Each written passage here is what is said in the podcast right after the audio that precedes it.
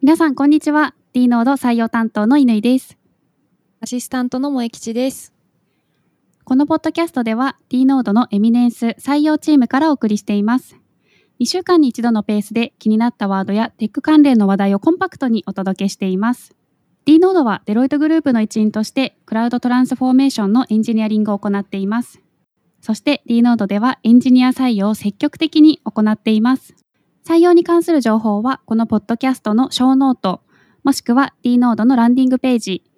URL は dnode.cloud をぜひご覧ください。それでは早速いきたいと思います。実は今日はスペシャルゲストをお招きしてお送りしたいと思います。今日のゲストは、デロイトトーマツノード合同会社、えー、代表職務執行者社長、池田博隆さんです。池田さん、よろしくお願いします。はい、よろしくお願いします。池田さんは初めてのポッドキャスト出演ですが、緊張されてますか？そうですね。あの、ポッドキャスト、まあ、どちらかというと、聞いてる側だったので、ちょっとこうやって初めて登場すると、なんかこう、緊張しますね。なんかこう、全社会で喋るのの100倍ぐらい緊張する感じですね。はい。じゃあ、ぜひ、あの、緊張ほぐれた素のですね、池田さんをお送りできるように、私たち頑張りますので、気にせず、たくさんいろいろ喋ってください。ぜひお願いします。お願いします。では、早速ですが、池田さん、簡単な自己紹介をお願いいたします。はい。えー、改めまして、デロイトトーマツノードで、えー、会社の代表の方を務めております、池田と申します。えー、まあ、このポッドキャストをお聞きの皆様、まあ、はじめましてですね。で、えっと、私は、まあ、あの、今、えー、D ノードの代表の方を務めさせていただいておるんですけども、えー、まあです、デロイトにですね、ジョインしたのは、まあ、昨年の、まあ、10月からということになります。で、まあ、どうしてデロイトにジョインしたかですけども、まあ、まさにこの D ノードという会社を立ち上げて、で、まあ、その会社をですね、経営として、えー、まあ、回していくというようなところをですね、えー、まあ、担うために、まあ、そもそもジョインしてきたというのが、まあ、きっかけですと。で、でも過去ですね、じゃどうしてそういったところの、まあ、声がかかったかっていうことですけども、私のキャリアっていうのはですね、もともとはあのエンジニアです。あのメーカー系の SU やっていて、エンジニアをやってました。で、エンジニアをやってる中で、まあ、自分たちの作ってるシステムっていうのが、まあ、どれだけこのお客様に役に立ってるんだろうかっていうことを、まあ、ある時からふと思い始めて、まあ、それであれば、よりビジネスサイトから、えー、見てですね、まあ、最適なシステムを提案するというようなところを、まあ、やってみようと思って、まあ、IT コンサルの世界に飛び込みましたと。で、その後、なかなかコンサルという第三者の立場だけでは飽き足りず、やはり、えー、自分自身でですね、自分、実ビジネスをやるという世界に、まあ、飛び込みたいと思って、まあ、一時でですね、まあ、IT の世界から抜けてですね、えー、本当にこう、カタログをも、カタログですね、カタログを持って、あの、飛び込み営業をやるみたいな、まあ、そういうこともやってました。で、なんとですね、本当社会人になって初めて自分で受注した、えー、受注金額が、えー、7000円でした。7000万じゃないですよ。本当な7000円です。7000ドルでもなくて7000円。そう、7000円だったんですよ。まあそんなのもやってですね。まあでも営業って、ああ、大変だなと。なんとなくこう漫然とですね、こうそれなりのこうフィーをお客さんからもらっていて、なんとなくこうコンサルっていうところで、なんか自分のアウトプットって高いのが当たり前だろうと思ってたんですが、結構こう、一方でいわゆるこう薄利多売の世界みたいな、そういう世界になると、なかなか一つの商品の価値を本当にお客さんに分かってもらって、オーダーもらうって本当大変だなっていうのを、本当にもう自分でやってみて初めて分かったっていう感じですね。でそういうまあ実務経験等も、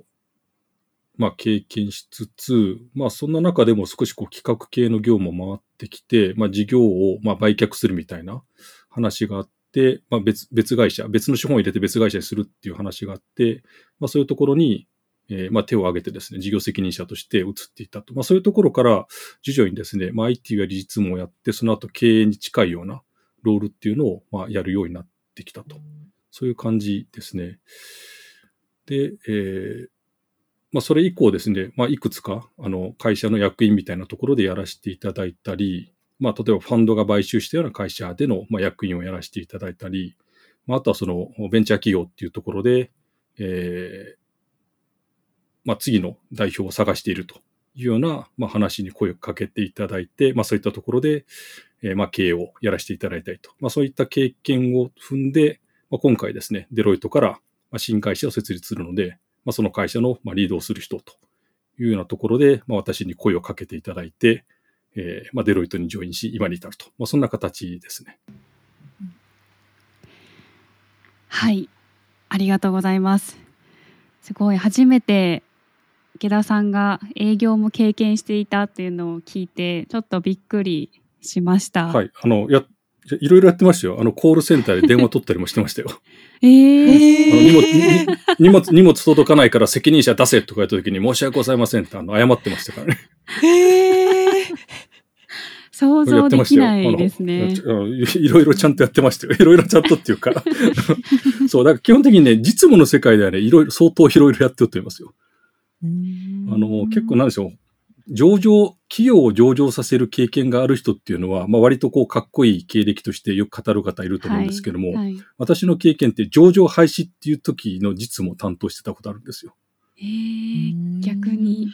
逆ですよ。だから本当株主から本当社長出せとか、もう隣の電話が出てきたり、はい、まああとは何でしょう。この株式が上場廃止になるときって株価が結構荒っぽい動きをするんで、いつが買いのタイミングですかね、教えてもらえませんか？みたいな、そういういやらしい問い合わせが来たりとか、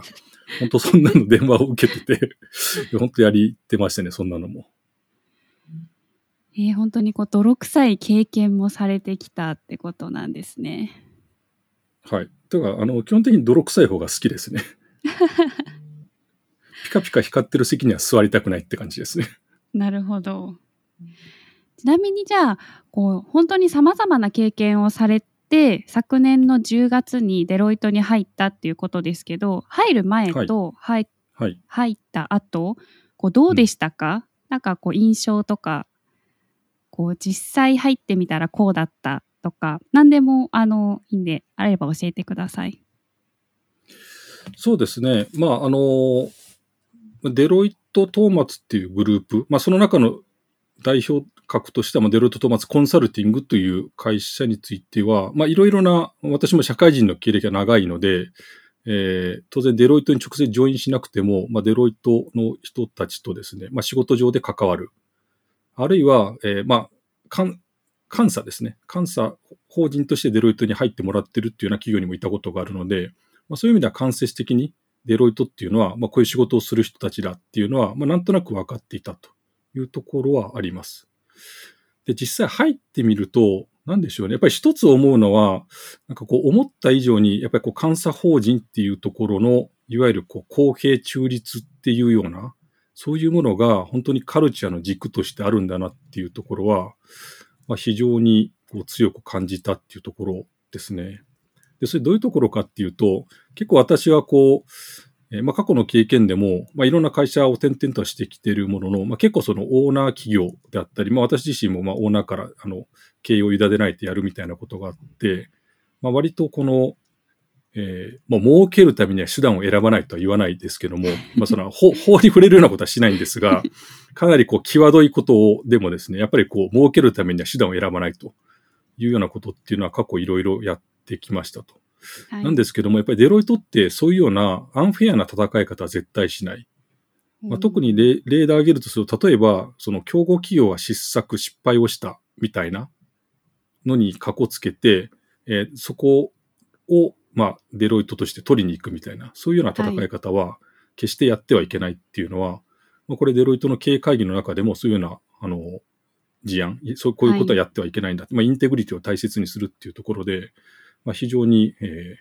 ー、これいろんなところでもうランク関係なく、まあ、そういうことを、まあ、共通のカルチャーであるっていうことを、本当にこう、しつこいぐらいにこう聞かされるっていうところがあって、まあ、こういうところは、まあ、デロイトっていうのは、こう、なんでしょう、企業として見ると、当然、相応の大きな企業ですし、高収益企業、財務的に見ると高収益企業なんですけども、決してそれっていうのは、何かこう、うまい具合にですね、やってなんかこう、金儲けをしてるっていうことではなく、一見すると、なんでしょう、こう、ビジネス的には、こう、冗長なこととかですね、こう、無駄なことみたいなことを逆に愚直に、本当にやりきる。しかもそれをカルチャーレベルで、まあ、全員が体現している。で、特にこの PMD、パートナーマネージングディレクターっていう人たちっていうのは、それをこう自分たちでお互いに、まあ、常日頃ですね、指差し確認をし合うような、や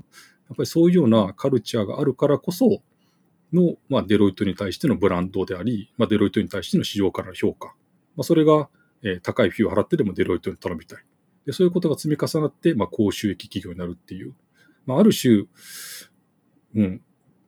なんでしょう、簡単な儲け方をしないがゆえに、今みたいなブランディングを作ってる会社なんだなというところが、まあ入ってみてですね、この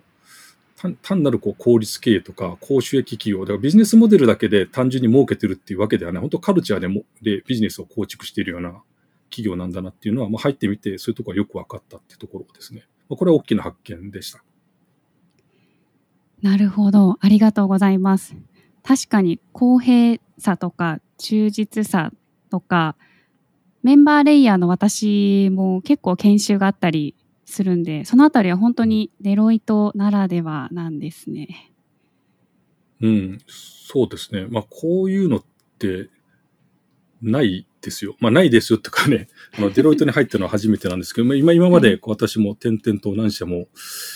会社渡り歩いてきましたけども、まあ、ここまであの公正中立とか integrity、ethics っていう言葉を、まあ、聞かない日がないぐらい、聞かされる環境っていうのは、まあ、初めてですよね。そうですね。ありがとうございます。はい。ということで、池田さんの簡単な自己紹介いただきました。ちょっとまだ普段の池田さんっぽくないというか、あの、緊張してそうだなと思いますので、ここからはですね、萌吉さんにパスをして、池田さんをこう、ほぐほぐしながら、素のリアルをですね、あの、引き出して魅力をお伝えできればなと思いますので、萌吉さんよろしくお願いします。はい。ありがとうございます。えっ、と、池田さんを深掘りっていうところで、池田さんってどんな人ですか？みたいな、私からのイメージなんですけど、実はですね、 Discord で、えっ、と、こう、乾さんだったり、 Eminence チームでやり取りをしているんですが、その中に池田さんも入っておりまして、よく車の話を聞くんですね。で、えっ、ー、と、私ちょっと車が全然詳しくないんですが、スカイラインの ER34 に乗ってらっしゃるとお伺いしましたので、ちょっと車の詳しくない乾さんと、あと私に、ちょっとあの優しく説明してくださると嬉しいなと思います。いいですね。プライベートの池田さんに迫るっていう。ぜひお願いします。はい、はい、はい、なるほど。えっと、そそもそも ER34 じゃなくて ER34 です。読み方がまだそこ、うん、大変失礼しました。34と呼ばれます。ER34 って言います。34ですね。はい、ありがとうございます。ああんまりこう、番号ですね、あの、数字でそのまま、うんうん、数字っていうかですね、34とかって呼ぶことはなくて、これなんかこう、ま、アニメが好きな人、イニシャル D っていう漫画知ってる人は、はいはい、はい、あの、藤原豆腐店の、えー、車、はいはい。で出てくると思うんですけども、あれって86って呼ばれてますよね。86と書いて。言ってますね。はいはいはい。86、そうです。だから86とは言わないですよ。86。あまあそういうことで、車の型式って、こう番号で書くときって、こう34とかって言わずに、はいはい、まあ34。だからスカイラインで言うと、323334。まあそういう言い方をしますと。だからあの34です。ER34。ER34 ですね。覚えました。ありがとうございます。はい、ER34 です。で、ER34 は、ER34 は、えっ、ー、と、まあ、2500cc のターボ車ですね。で、やっぱり特徴としては、えー、やっぱりこう直列6気筒。RB25 エンジンっていう、まあ、直列6気筒エンジンを積んでること。なので、まあ、直列6気筒なので、まあ、ああいうボディの、まあ、フロントノーズが長いみたいな、そういうような、えーまあ、シルエットになると。で、さらにやっぱりハンドリングっていうのは直列6気筒内の、やっぱピストンが6気筒って6本縦に並んでるがゆえに、重心がだいぶ上にあるので、結構こうコーナリングの時に結構特徴が出る。前がこう振られるみたいな、そういう感覚がある車ですね。はいはいはい。はい。これ、あのね、イメージしてもらうとわかるんですけど、やっぱ車の中の一番重たい部品ってやっぱエンジンなわけですよ。鉄の塊なんで。うんうん、で、直列6気筒って、あの、ピストンが6つあって、その6つが、こう、同時にこう押し下げられるガ。ガソリンと空気の混合気体にが点火して、その爆発で6個のピストンが押し下げられることによって回転運動を生み出す。それを繰り返していきますと。で、縦にですね、ピストンが6つ並んでるんで、当然長くなるし、こう縦に長い分、重心が上に来ると。で、これが、えっと、まず V 型っていう風になると、右と左に、えー、斜めにですね3、3個ずつピストンができるので、少し重心が下がってきて、長さも短くなると。で、これが V 型6気筒エンジン。だから直列とかこう V 型っていうのは違って、で、さらに究極系っていうのは水平対向っていうことで、ピストンが V の字でもなくて、えー、横に水平に寝寝ている。これスバルの車があるんですけども、これ水平対向エンジン。これね、乗ってみるとわかるんですけども、ピストンがやっぱり下に、下の方にあるがゆえに、ハンドル握ってても、こう重心がですね、自分の足元にある感じがするんですよね。だからこう、峠とか走っても、コーナリングの時っていうのが本当に地面に吸い付くような、なんかね、そういう感覚があるんですよ。だそれぐらい本当エンジンって、単にピストンの形だけって、実は結構車の重心が、を、がどこに来るかっていうところで、あの、相当こう、あの、なんでしょう、トルクとか、その馬力とか、そのスピード速くするっていう要素も当然エンジンは重要なんですけども、うんうん、エンジンの構造によって重心が変わってくるっていうことで、やっぱりこうハンドリング、要は乗り心地っていうところが、こう全然違ってくるので、まあ、そういう意味では、こう直列6気筒っていうのは、まあ、かなり特徴的な、まあ、ハンドリングって感じで。だから最近だと直列6気筒って、まあ、昔はですね、そういう直列エンジンしかなかったんですけども、だんだん V 型が出て、水平対向みたいなのが出てきて、まあ、最近では、まあ、それすらなくなって EV 車とかモーターになっちゃったんで、ちょっと私としては面白くないんですけども、はいはい、まあ、そういう形でですね、これ結構奥が深いんですよ、これは。うん。なるほどですね。なんかお話を聞くと、なんか運転するの難しそうだなって思ったんですけど、こう振られる感じとか、やっぱり普通のその今時の車に比べるとやっぱり運転って難しいですか？難しいっていうか、うん、まあそうですね。難しいっていうか、うん、実はこの車しか知らないっていうのもあるんで。あ、そうなんですね。もうずっと乗られてるんですね。ずっとです。ずっとです。でも20、平成10年式なんで、えー、24年。はあはあ、新車で買って、ずっとメンテナンスしながら乗っています。ええー、車ってそんなに長持ちするんですね。え、全然しますよ。24年ってまだ全然新しい方でって、あれそう、は、箱スカとかって言ったら、もうそんなもんじゃないですよ。はい、50年前とかですよね。へえ。あ、そうなんですね。あ、いや、スカイラインのもっともっと昔のやつで、初代 GTR みたいなのも、時々走ってますけども。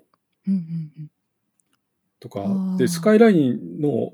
えっ、ー、と、今の34の前の33とかまだ見かけるし、32型とかって、まあ、あれも見かけますけども、32、3、型出たの確か平成元年ぐらいなんで、もう30年超えてますからね。30年、35年ぐらいですよ、はいはいはいはい。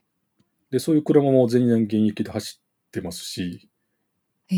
まだそういう世代の車をチューニングしてる人たちもいたりするので、ああなるほどですね。車ってね、まだまだ持ちますよ。うん、あそうなんですね。ちゃんとあれですね、メンテナンスをすると結構長くお付き合いできるもんなんですね。うん、もちろん、そうです。でも大体、こう、車が飽きたとか、燃費がどうのこうのって言ってみんなすぐ乗り換えていくっていう、それだけですよね。ななるほどですね。ありがとうございます。ちょっと車の話は、これは別で一本、ポッドキャスト撮った方がいいかなと思うので、ちょっとこのぐらいにしまして、あの、またぜひ、あの、お願いします。あの、稲さんにスケジュール調整お願いしますので、もうぜひまたお車については詳しくお伺いできればと思います。車トークができる精鋭たちをこちら揃えますので。はい、車と車トークばっかりだったらちょっとこう、こうポッドキャスト流せない内容になってこないですね。確かに。趣味トークっていう感じで。お願いします。では次はですね、あの、夏休みの過ごし方についてお話伺えればなと思います。池田さん、はい、8月1週間ほどお休みされて、夏休み取ります、連絡取れませんっていうふうにあの、伺っておりまして、どのように過ごされてたのかなっていうお話とかお伺いしたいです。はい、そうですね。夏休み、今年はですね、えっ、と、石垣島に家族と行ってきました。まあ子供2人、長男とあの長女男の子と女の子で、上が小学校6年生で、下が小学校3年生なんですけども、えー石垣島に行ってきました。で、ここのところですね、だいたい南の島に行くっていうところが、まあ、毎年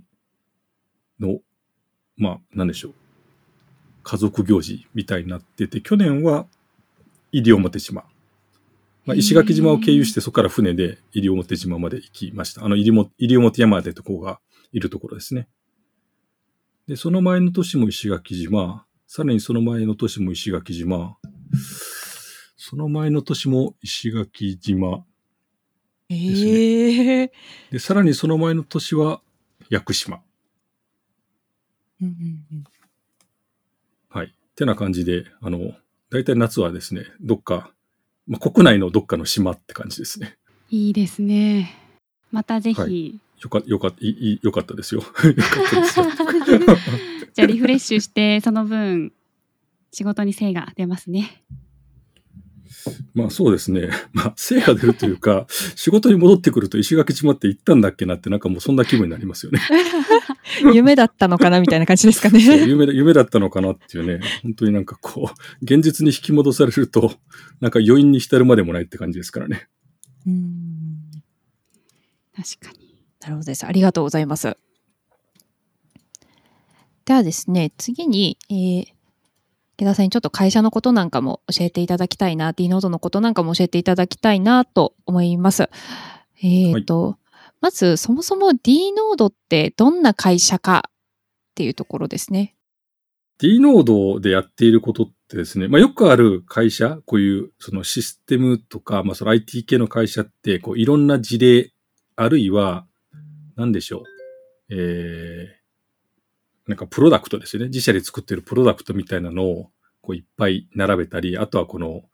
えーリセラ、販売代理店をやってるような企業だと、いろんなこうメーカーさんの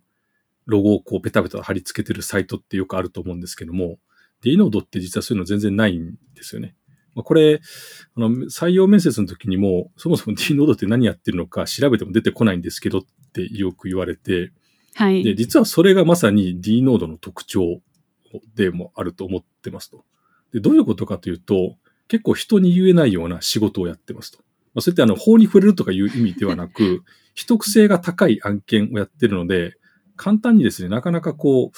どこそこ企業の何の案件をやってますってこう言えないんですね。で、どうどうしてそういうふうになるかっていうと、えーまあ、D ノードっていうのはデロイトグループの一員としてやっていますと。で、さらに、えデロイトグループの中でも、まあ、ビジネス区分っていういくつかの事業セグメントが分かれていて、その中でもコンサルティングビジネス区分という中の一員であると。で、要はコンサルティングビジネス区分ってなると、まあ、どういうようなことをやってるかっていうと、まあ、お客様の経営課題等を紐解いて、そこに対して適切なまあ解決の方向性を示唆し、まあ、経営に対して次の打ち手を、えーまあ、こういう方向性でやるべきだ。で、さらにはこういう投資をしていくべきだというようなことを導く。で、それを具体化するために、え実際の、ま、道具立てやこの仕組みっていうところをインプリメントして、で、運用、まあ、オペレーションするというようなところまでを、ま、エンドトゥエンドでまやるような、まあ、そういうようなビジネス区分になりますと。で、その中での D ノードの役割っていうのは、特にこのクライアント企業がですね、戦略的な方向性に舵を切るというふうになった時に、その戦略的なもの、まあ、つまりは世の中に答えがないものであったり、やってること自体を知られてはいけないようなテーマのものをですね、えー答えがないものなので、システムの世界で言うと、要はアーキテクチャをですね、本当にこう、ゼロから描いていって、で、描くだけではなく、それが動くような形に設計実装、そして運用っていうところまでを持っていくというところを、まあ、一気通貫で、まあ、やると。まあ、それが D ノードの役割になってきます。ということなので、まあ、やってることといえば、えーまあ、インテグレーション、戦略的なテーマをに基づくえーシステムインテグレーションというふうになるんですけども、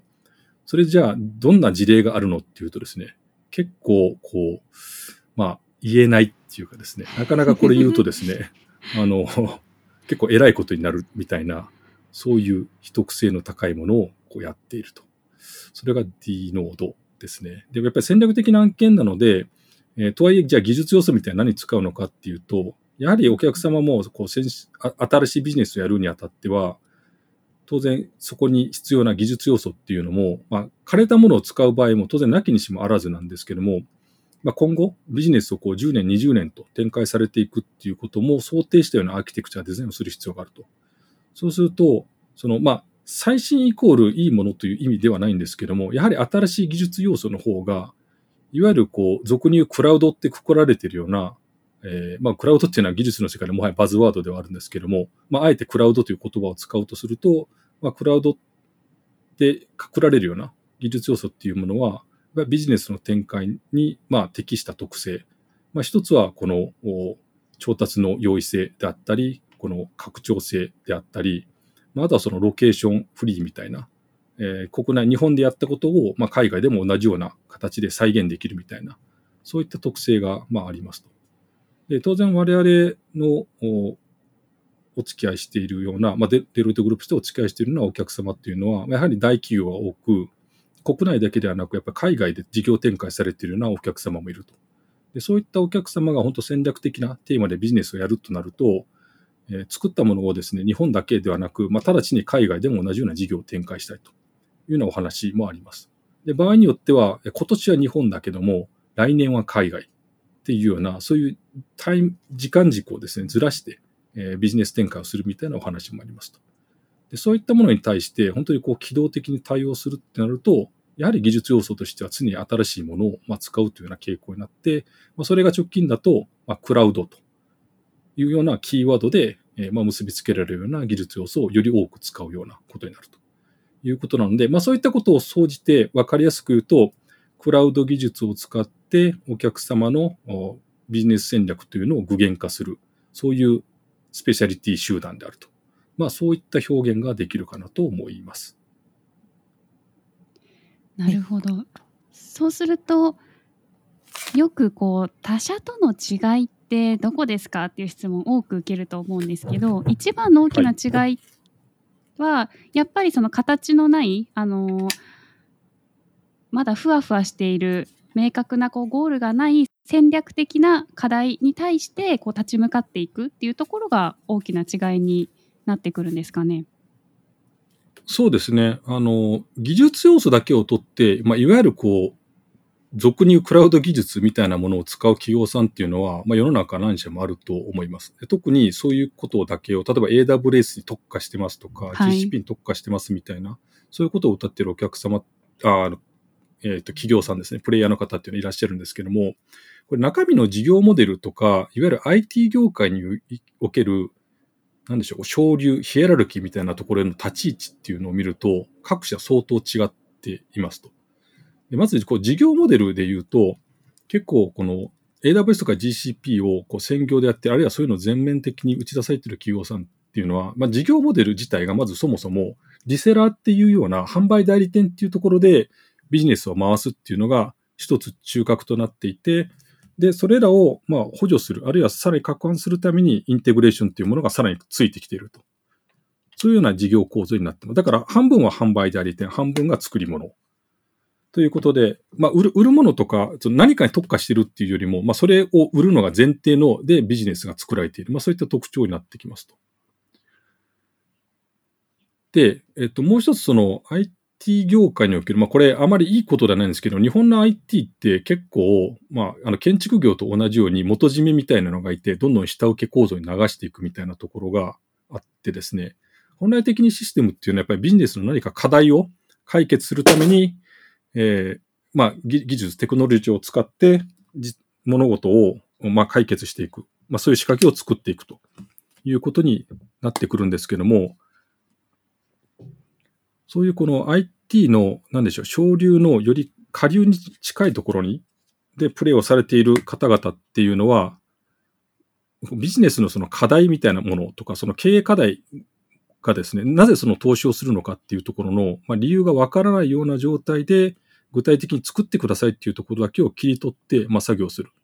で、さらにはその切り取られた中でも、まあ、部分部分の実装っていうようなところだけをさらに下請け的に受けるような、そういうようなヒエラルキーの中の位置づけになってくると。まあ、なんですけども、じゃあ D ノードっていうのは、そういった、えっと、ヒエラルキーの中でも、まあ、最上流。なぜ最上流かというと、えー、投資をするというようなきっかけになるようなことそのものも、まあ、デロイトグループとして提案をして、で、それに対して最適と思われるアーキテクチャデザインを自ら提案していくということで、まさにこれ IT 投資が起こる起点のところでの立ち位置のプレイ、プレイヤーであると。まあ、これはですね、えー、一見同じようなクラウド技術を使う、まあ、インテグレーターだとしても、まあ、そもそも IT 市場における、まあ、省流の中で本当の最上流にいると。まあ、ここは一つ大きな違いになってきますと。でさらにその技術要素的なところで言っても、そのなんか決まったものしかできないっていうのはある種なんでしょうね。特定の何かだけを学びたいっていうような思考性の方にとってはそれは一番いいのかもしれないんですけども、でもそれっていうのは本質的にその技術をまあ使う、単に使うというテクニックとか、いわゆるテクニシャンとしての道を選ぶんであればいいんですが、本当のスペシャリストとして自分たちの腕をもってしてですね、何かのビジネス課題を解決するっていうようなところを考えると、やはりこう D ノードのような立ち位置でやっぱり仕事をするっていうのが、本質的にはえ深い技術、最新技術っていうのを、まあ、お客様のビジネスのために直接的にま活用して、で、お客様企業のまあ戦略っていうのをまあ一緒に実現する、まあ、本当の意味でのまあビジネスパートナーになり得るというようなことになるのかなと。まあ、そういうところがですね、まあ、一見すると単なるこう、クラウドでシステムインテグレーションをするというところだけだと、まあ、いろんな企業さんがあるんですけども、まあ、D ノードっていうのは、まあ、そういう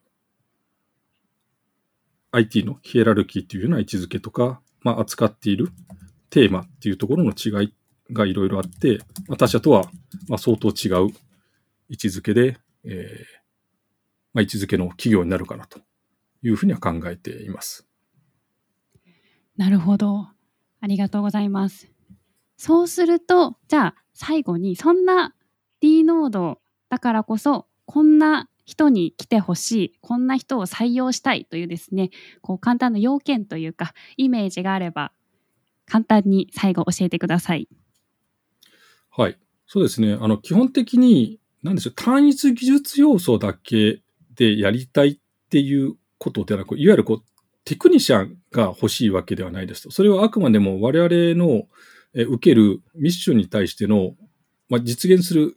一つのケーパビリティとしては必要ではあるんですけども、それだけを突き詰めたいっていうことだとすると、我々の求める人材としては、かなり、えー、まあ、下流のところにでとどまってしまうようなあ位置づけになってしまうと。で、基本的にお客様ビジネスを、まあ、特に戦略的なテーマを実現しようとすると、これソフトウェアの世界で言うと、まあ、フルスタックでどうしても必要になってきます。これなぜかっていうと、例えば、こうフロントエンドシステムっていう時に、これ人によっていろんな捉え方があるかなと思うんですけども、結構大多数の人、特にいわゆる自分はエンジニアですとか、自分はシステム作るのが好きですっていう人に、フロントエンドシステムっていうと、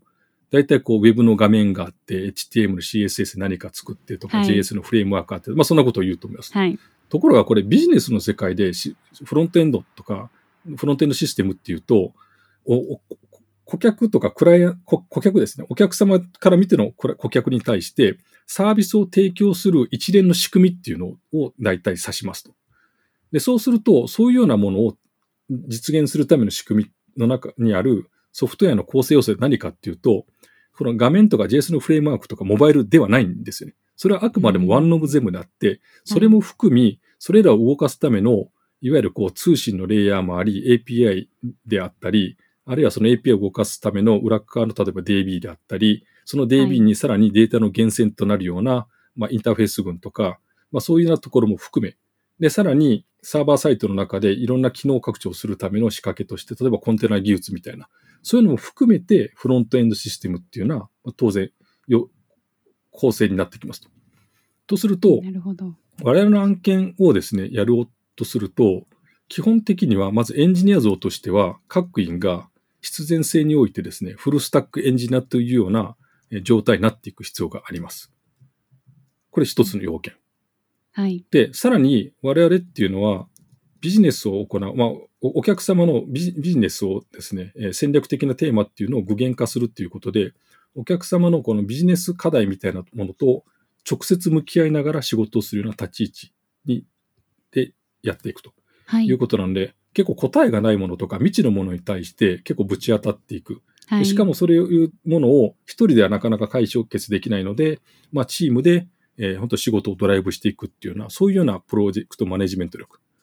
で結構プロジェクトマネジメントっていうと、結構100人体制でやってましたってこれ世の中よくはいはいそういうこと言う人いるんですけども、はい。でも中身を開けると、大体決まったことを、えーベンダーさんにこう投げるっていうのがあって、そういうベンダーコントロールをしてましたっていうのをそうして、プロジェクトマネジメントって呼ぶ人多いんですが、はい、我々の中では全くもってそれは役に立ちません。なるほど。なんだろう、ベンダーをコントロールするっていうのと戦略を実現するっていうのは全く関係ないことであって、はい我々から見るとそういうベンダーコントロールっていうのは所詮ただの作業なので、評価のしようがありませんと。うんそれはスペシャリストのやる仕事ではなく、ただの間接作業というようなえー評価しかしないというので、結構その技術要素でもフルスタック。で、プロジェクトマネジメントというのもお客様ビジネス課題に直接課題を、まあお客様のビジネス課題に